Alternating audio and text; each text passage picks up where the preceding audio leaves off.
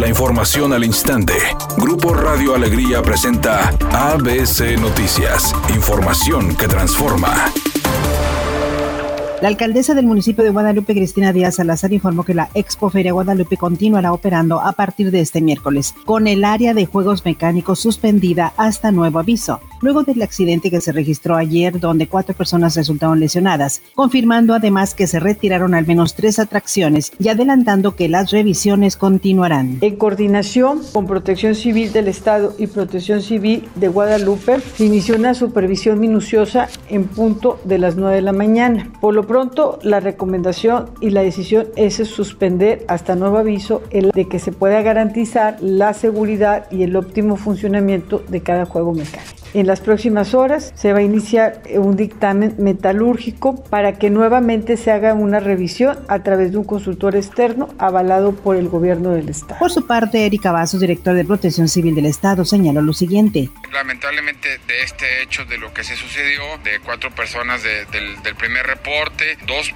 menores entre esos lesionados, afortunadamente ya han sido dados de alta. Se llevó por protocolo a la, al Hospital 21, que es el hospital de zona, para su revisión, su valoración. Es muy importante esto en cualquier tipo de caída, de cualquier tipo de altura, siempre es una revisión muy oportuna. Afortunadamente esas personas están bien.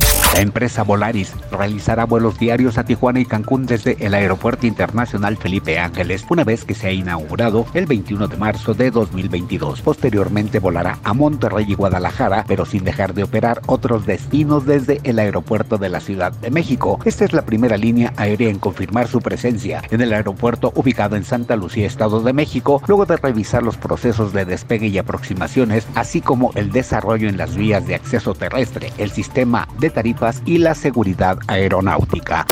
Editorial ABC con Eduardo Garza. Se anunció la refundación de Fuerza Civil. Samuel García quiere la mejor policía del mundo, mayor inversión, más equipo, reclutamiento y capacitación del FBI. El proyecto ahí está, el anuncio se acaba de hacer. Los primeros resultados a dos años, luego avance a los cuatro para cerrar el sexenio con lo prometido. Proyecto ambicioso, esperemos resultados.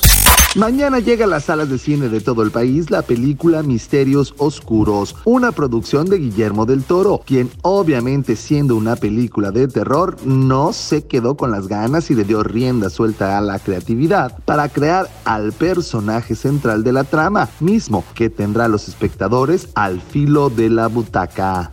Es una tarde con cielo despejado y ambientes secos. Se espera una temperatura mínima que oscilará en los 24 grados. Para mañana jueves se pronostica un día con cielo despejado. Una temperatura máxima de 28 grados, una mínima de 16. La actual en el centro de Monterrey 35 grados. ABC Noticias. Información que transforma.